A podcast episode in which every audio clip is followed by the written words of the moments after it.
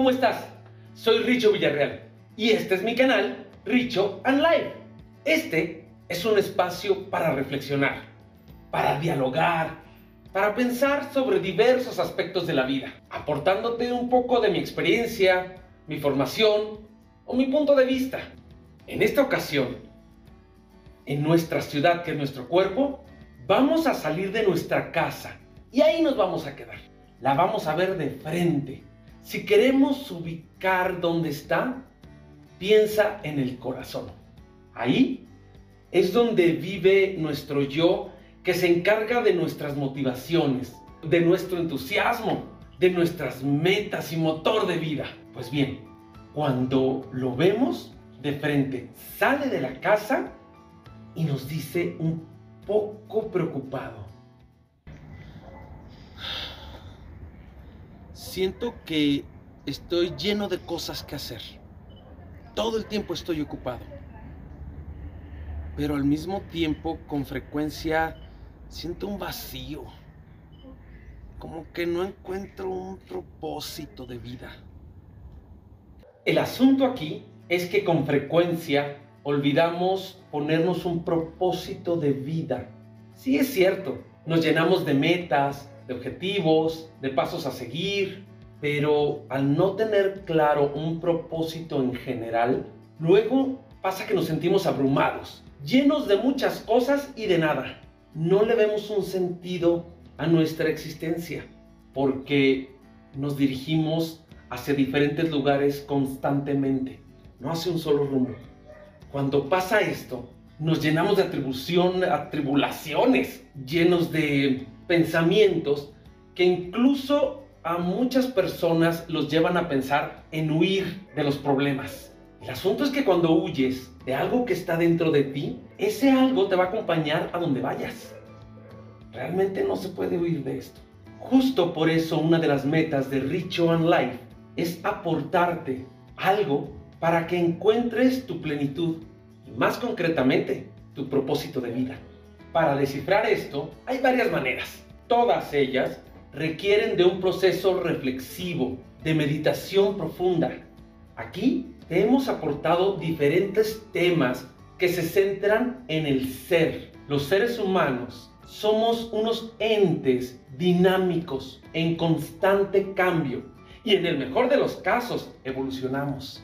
Justo parte del mensaje que te queremos brindar es atender los diversos aspectos de la vida, los que conforman al ser humano para que se sienta pleno. Desde el principio del canal hemos tratado los que proponemos como 12 factores importantes. Uno es el amor, la espiritualidad, el entorno vital, la contribución, las finanzas, el trabajo, la vida social, la familia, el entretenimiento, la salud, el duelo y el crecimiento personal. El caso es que cuando solo atiendes uno o pocos aspectos de estos 12 importantes que te proponemos, luego sientes que algo no anda bien, que algo está fallando y en muchas ocasiones no sabes ni dónde está la falla, no la detectas tan fácilmente. Pues te estamos proponiendo esta herramienta y se llama la rueda de la vida. Hace este ejercicio. Toma una hoja de papel y algo con que escribir. Dibuja un gran círculo. A este gran círculo lo vas a dividir en 12 partes, como un pie o un pastel. ¿Sí? Luego, al centro, te queda como una estrella. Al centro vas a colocar el número 0 y en cada línea vas a poner 1, 2, 3, 4, así hasta el 10. El 10 estará tocando el círculo.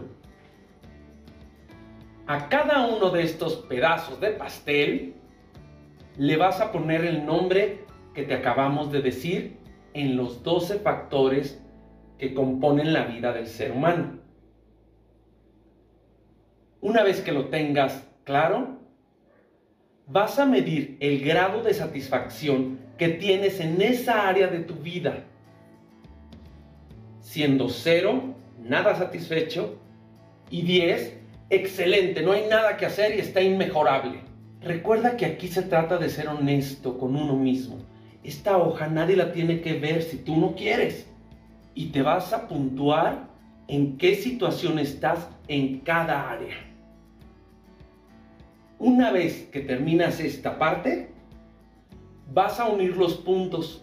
Si en uno pusiste 7, en uno pusiste 8, en otro 5, en otro 3, en otro 10, los unes. Vas a ver que dentro de este gran círculo queda una forma extraña. No es necesariamente una rueda. Es justo el mensaje que te queremos dar. Para que tu vida fluya de forma más plena, esta, esta unión de puntos debe quedar más o menos como una rueda para que gire. Si hay áreas que están más flacas o con menor puntuación, es entonces donde debes poner atención y las otras no descuidarlas, como para inflar un poquito la rueda, para ponerle atención a estos sectores y que tu rueda entonces gire. Estas herramientas que te proponemos son una de muchas que sirven para el autoconocimiento. Entonces todas se van uniendo y hacen sentido. Ya lo vas a ver. Una vez que ves tu rueda de la vida y las áreas donde tienes que ponerle atención, entonces vas a detectar los pasos que tienes que hacer y escríbelos. El primer paso, ¿qué tengo que hacer para mejorar este aspecto, por ejemplo, del entretenimiento? Por ejemplo, del entorno vital, de mi trabajo o de mi familia. Cualquiera de los 12, en el que haya salido menor.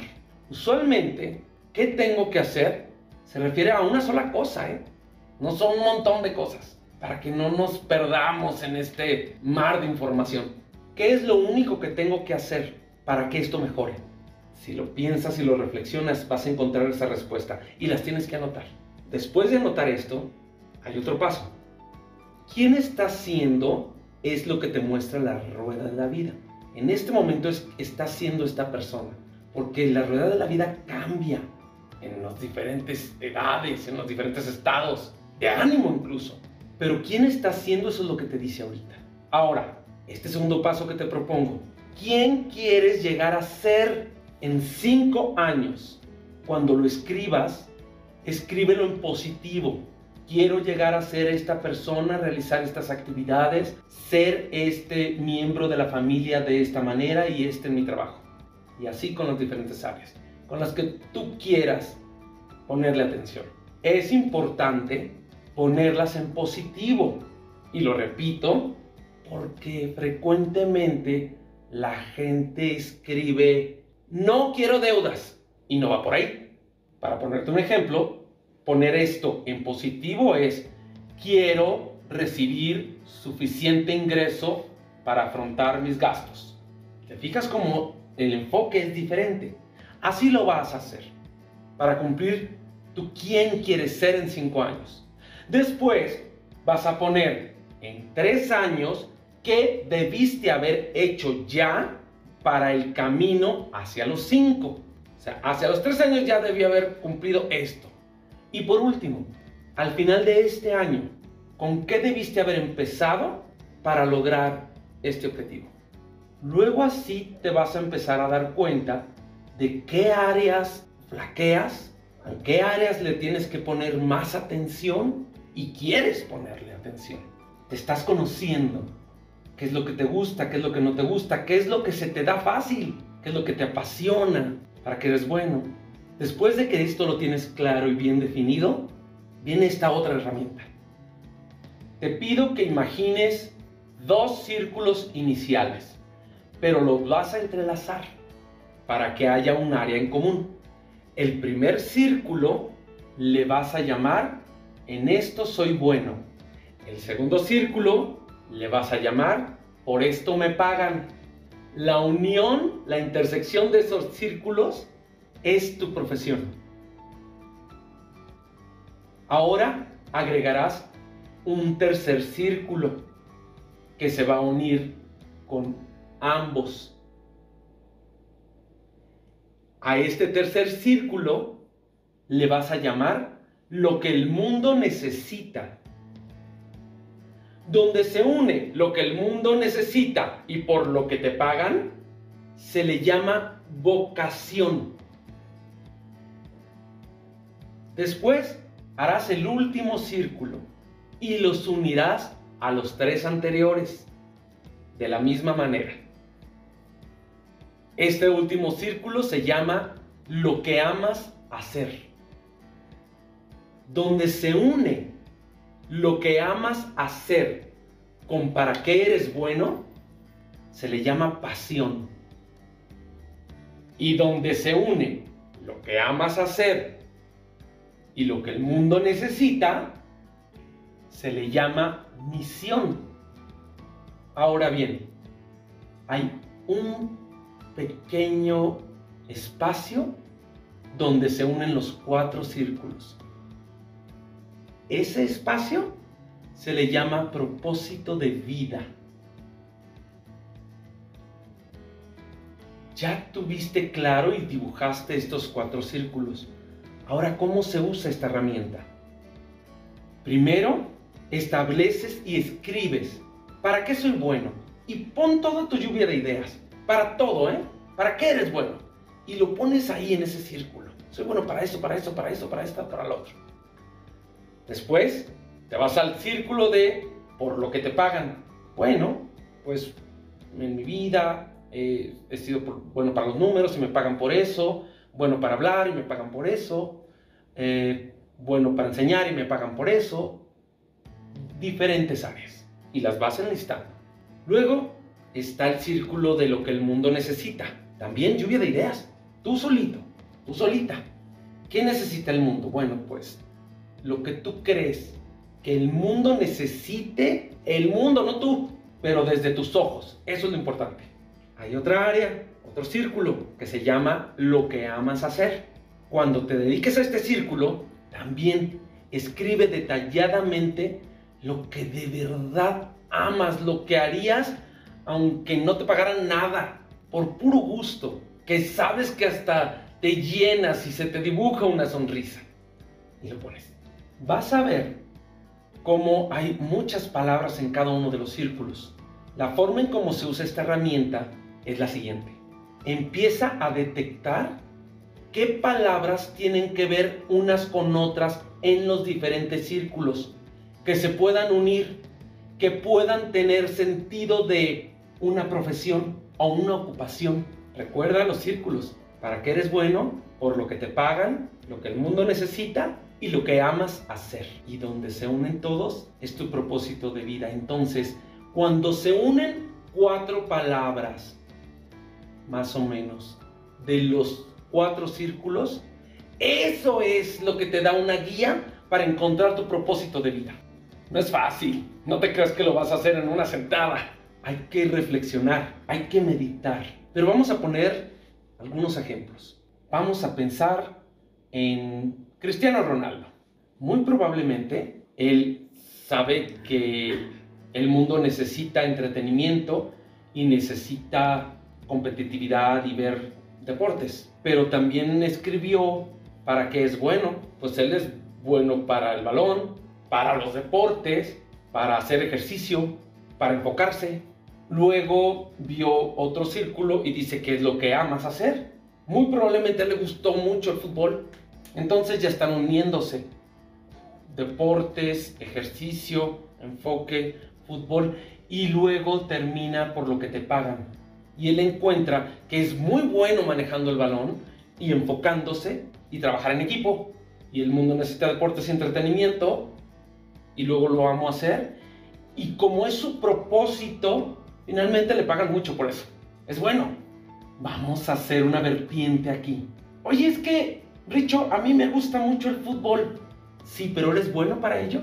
¿Eres suficientemente bueno? Sí es cierto, también el mundo necesita deportes. ¿Crees que por ello te puedan llegar a pagar ese nivel?